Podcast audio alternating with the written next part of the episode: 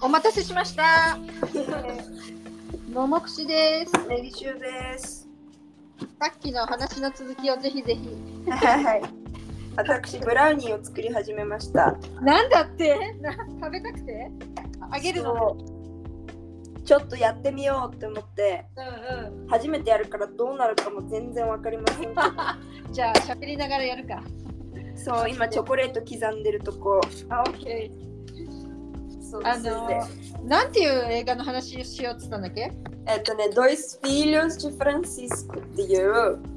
えっと、フランシスコの二人の息子っていう名前の、そうか、え、お父さんの息子っていうそういう話なんてそうそう、いお父さんの名前がフランシスコなんだよね。うん。で、えっと、実際はもう息子なんてか子供がいっぱいいる家庭でうん。多分1人2人なんか6人とか7人ぐらいいた気がする全部でおう。でもともとはえっとゴイアスっていうああ、なるじゃん。あの、なんか温泉があるあたりの方じゃん。そうなんかあのブラジリアがあのディストリート・フェデラオって言ってブラジリアのあの地域はい。がなんか本当にこうポコってさなんかあのバチカン四国みたいな感じでなんかポコって存在してるん だよね突然うであの周り全部ゴイアス州の中にポコってあるのがブラジリアでん。うん、そうね。だからそういう感じですあの辺生まれなんだ。そうでえっとあの辺りの田舎の方のもうなんかすごいこう農場みたいなところうん。じで生活しててゃあさ、あんまりさ、あのネタバレもあるから、 バレ、しおちゃんが、ねげしおさんが、な、何をすごい、その印象に残った理由は何とかさ、そういう話した方が、じゃあ時系列で言うと全部ストーリー言うよ。いやそうでそれでだけどその彼らがそういうところに住んでたんだけどうそっからその結構生活が厳しくなってん。うん。引っ越すんだよねうん。でこうもっとちょっとでもねその字幕もなしで見たから全部理解できてるわけじゃないけどうん。それで引っ越した時にもっとそのゴヤスの中のシュートみたいな方のそのもうもうちょっと町の方に出てくるのなんか前もう少しそういう田舎の方に住んでてう結構好きに自由な暮らしをしてたんだけん。うどん。こっちに出てくるんだでそうだ自由な暮らしをしてたまだその当時になんかお父さんがいろんな自分の持ってるものを七に入れてなんか歌が好きな子がいたからみたいなそういうのスタートでなんかいろんなものを七に入れてアコーディオン一人にアコーディオン一人にギターを買ってくれるの。うん。でそれをもうなんか全然弾き方もわかんないのになんかもうなんかすごいあのなんかわーみたいな感じでいろいろ弾いてて最初はなんか違う最初ハーモニカだったのかハーモニカを弾くんだ吹いてるんだけども全然習ってもないからもうひどい感じでなんかもうみんなもう耳塞いで大変みたいな感じうん。あの騒音ですみたいな感じだったんだけどそっからもう本当に好きなんだなっていうことが分かってあまりにもずっと吹いてるからでパパがそうやってなんか音楽の方にっていうんでそういうのいろいろ買い揃えてくれてうん。で2人でなんか歌とかも練習してもうその時点で2人の子供の時点でもうなんか才能あったんだ。才能があったんだよからその子供をえっともうその時点で多分子供5人とかぐらいいたんだけどその中の上の2人の男の子でそういうちょっとドゥ,、えっとドゥオみたいなので2人で弾いてなんかちょっと街のさそういう田舎の街のあのフェスティバルみたいな時にこう舞台上で歌ってわーってなるみたいなそういう感じのをねやってるとこから始まってだけどそうやって生活厳しくなってこう街の方に出てって。うでもうすごいボロ家で生活することになってででお金稼がなきゃどうしようみたいなところからまあなんかちょっとどこまで行っていいか分かんないからだけどそうなんかそういうとこからこう始まっていくんですけどうん途中でさっきもももちゃん言ってたけど一人亡くなっちゃったりとかなんかいろいろあっん。そてれって映画の話の中でなくなるんだったっけ？うんいや暗い本当にも亡くなるんじゃないわかんないそうそうそう。うんそうで本当の話の方逆に私は知らないからあ、そう。あのうん。分かんないけど、映画の中でなくなってた？亡くなったうんあ、そうだね。じゃあ、もう私もかなり昔に見たからさ。うんうんうんうんそうそういう感じのだったかな、でそれでえーっとあとなんだろうまあそうそれでだから音楽そういう好きなものをずっとやっててでさなんかこうやってるとなんか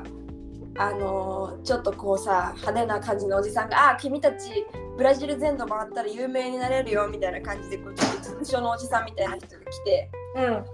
でなんか「えー大丈夫なのこんな人についてって」みたいな感じなわけよこっちとしてもなんかうん、プロデューサまあそうそうそうそうなんだけどすごいこうチャラい感じーの辛い。そうなんか1週間全国ツアーして戻ってきますとかって言ってさ1週間で戻ってこないみたいなそういうなんかこうでうんなんかそのその人信じて息子たち預けちゃっていいのみたいなさそういうのも出てきたりとかうん。うん。するんだけどまあで前半はだから結構そういう感じでなんか普通に前半面白かったのねうん。だけど全然そういうさなんかメロドラマな感じいわゆる感じしないじゃんとかって思っててうん。あ、そっか、最初にテーマはメロドラマですっていう感じだったんです。そうそうそうそうそうう。なんかもうちょっとこうさ例えばなんかすごいその人たちの成長をすごい見られてもうその時点で映画としてすごいいい映画だなって思ってたけどうん。なんかメロドラマって聞いた時にうん。結構そのちょっと恋愛とかそういうのも入ってくると思ってたのね勝手なメロ印象うんでそうでもよく考えたらメロドラマのメロはあのメロディーの方だから音楽関係のそういうのでドラマだからそうういん。え、うそうなんですか。でなんかさでも勝手な印象ですごいさ私、イメージ的には恋愛ものをメロドラマっていうんだと思ってた。あ、そうか、でしょあ、で私しょもその先入観だったんだけど先生の解説を聞いてる限りうん。もっとその家族とかなんかそういうこの感情に訴えかけるそのういう意味か。そううかでメロディーとかのメロなんだってって言っててああそっかってなったんだけど、私も思っただって大学の講義でさそんな恋愛感情のドラマの解説するかなって さ私が不純でしたごめんなさい私もなんかあれとか思っていやどこにあるなんかあれと思ってだから本当に前半見てて映画として面白いけどどういったメロドラマみたいな感じだったわけ私のその先入観によるメロドラマ日本語のメロドラマのあのくくりと違うんだねそう多分でそれであれと思っててそしたらでもちゃんと後半の方になってそのもっと大きくなって年頃になった人たちがなった男の子たちがそういうなんかその彼女と出会ってみたいなシーンもちょいろいろあったりしたからうあなんかでそのあたりはでもなんかすごい勢いで進んでいくのね。んで、うん私の中でその最初2人組やってるのはその上の方の年の子たちなの,、あのその何人いっぱいいる兄弟のうちの上の方の2人なんだけど、うんうんえっと、えっと、えー、途中です。だから、で、また別の人と組んでとかって、多分家族じゃない別の人と組んでとかって言うんだけど、がもともとそのうん図をが兄弟からできてるって分かってる人は、うん話についていけると思うんだけど、私はそれを知らなかったわけ。だから、そセのルタセル人タが亡くネなっージャーて、セルタネージャーってさ基本基本兄弟だよねそうなんだ。うん多分多分おが多いねあ、そうなんだ。うんまあなんか個室とかもあんのかね。わかんないけど。うんでもそういうので、なるほどなんか全然そういうなんか背景を知らなかったから、うんそれでなんかそのに片方なくなっちゃいました。でもまたその片方生き残った方ね、方残ってる方はあの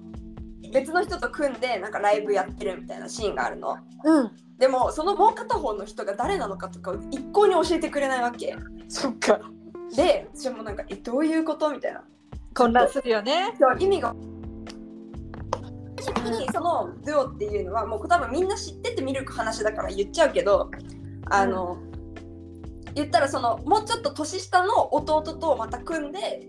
あ今に至るなんだよね。他他にもいたんだ兄弟がそうそうそうそうそう歌える兄弟があのまあ細かいことは全部すっ飛ばすけど、まあ、それで最終的にはそのもうちょっと年下の方の弟と組むっていうふうになるわけだから正直その映画の中でその途中で組む相手は別に誰でもいいわけよ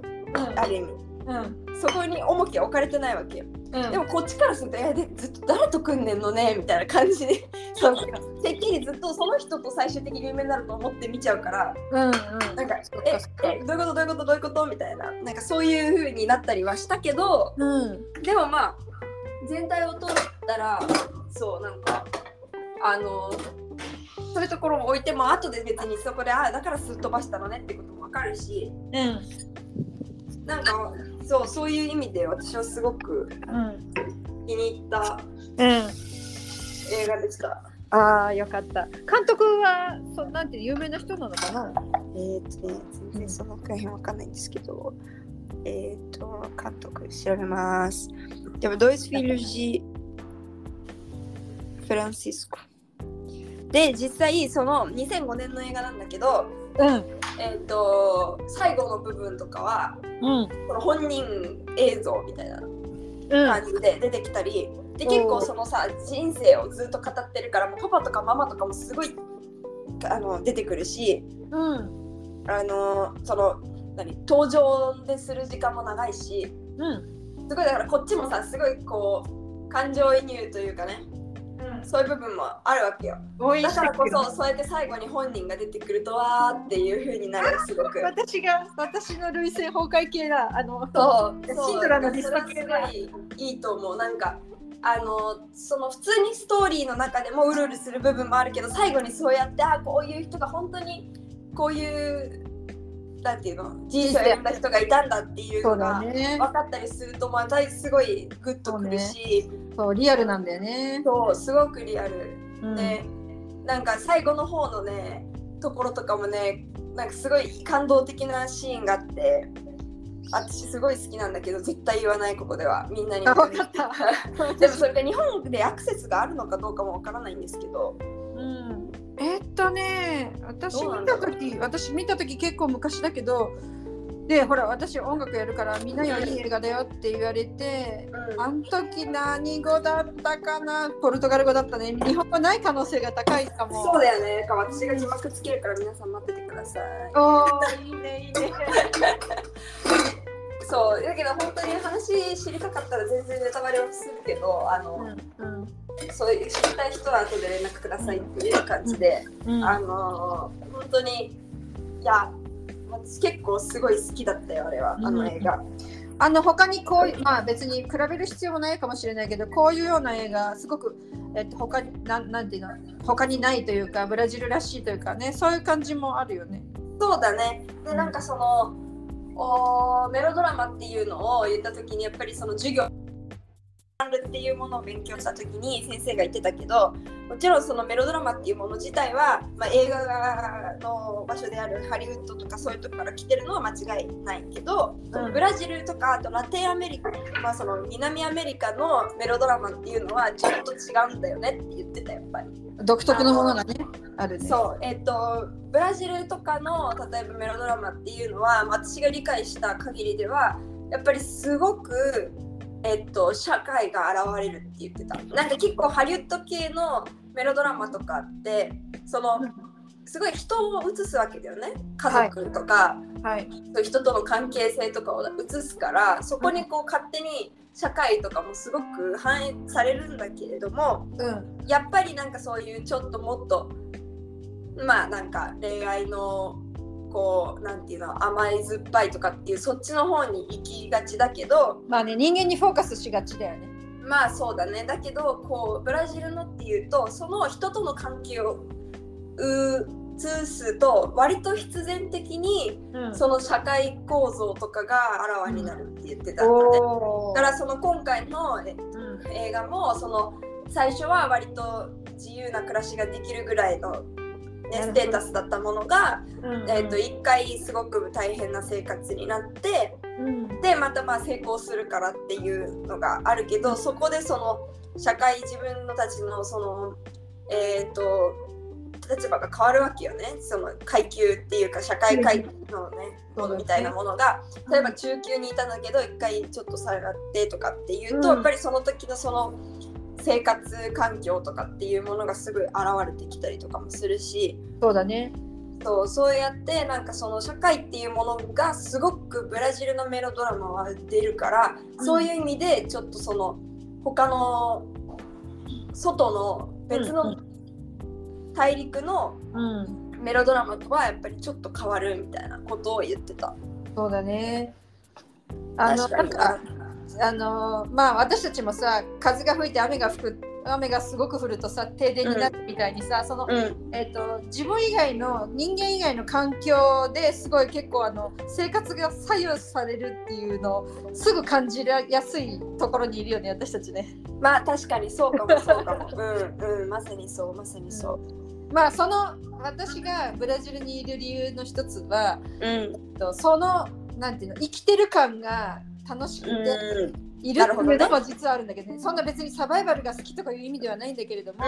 この自分が、えっとやりたいようにやる、ね、あまりこう法が全部網の目のようになっててあれもできないこれをするにはこのライセンスがないとできないとかいうよりは結構グレーゾーンが広くてうその代わりその全部リスクも自分でしょうなきゃいけないけどもそのリスクを一個一個解決することが楽しいというか。んはいはいはい生きてる感うんうんうんそうだねそうだねこの面白さがあるかなブラジルはね、確かにねそうそういうのうんわかるわか るそういうその部分っていうのがやっぱり映画とかで表すタイミングでも多分出てくるっていうことなんだね。うん、そうだろうねうん、まあそそれぐらいのレベルに今あの国のあの発展というかね別にその便利にすることが進歩の行き先だとは全然思わないけれどもうんブラジルは今そういう感じのとこにいるっていうのそがうそうねそうよくわかるよね。うん、からせその先生も言ってたけど、まあ、その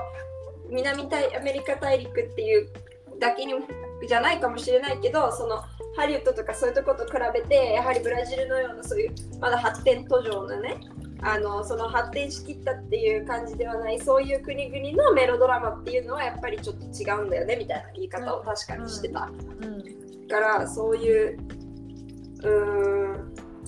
なんか面白かったよそのうん授業の解説も面白かったし映画自体も私は結構好きだった、うんなんかさそうやって見るとさまあね2つの国に住んだことのある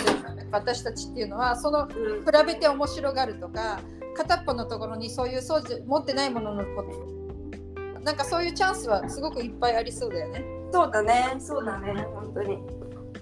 ある気がしますねその映画で見ただけじゃなくてそれを体験してるわけだからねそうだね実際にうん、まあこののれんの面白さもそういうことの一つもあるんだけどね確かに確かにそうですそうです日々のネギ塩さんのびっくりしたことみたいな。そうそううんそう日々の本当に日々のはい、どうブラウニーはできたか全く進んでいません 結局喋る方に集中しているのでそうだよね。はいまだ慣れ慣れてればね一回なんかやったことあればさどんどん進むんだろうけどさまあ確かにね。なんか全然よくわかんなくてレシピ読み解くところからやってたら全然進まんちなみにレシピはあれ日本の、うん、なんかクックパッドかなんかで見たやつでうん美味しそうだなって思ったのだからうんあんまり甘くないかもわからんうんいいねいいでね。そもそもなんか無塩バターって書いてあるのに無塩バターじゃないバターしか入れれないかうらん、大丈夫大丈夫。適当その辺うはんうん、じゃあできたら写真に撮ってね。撮りますそういえばさ昨日ちょっとさ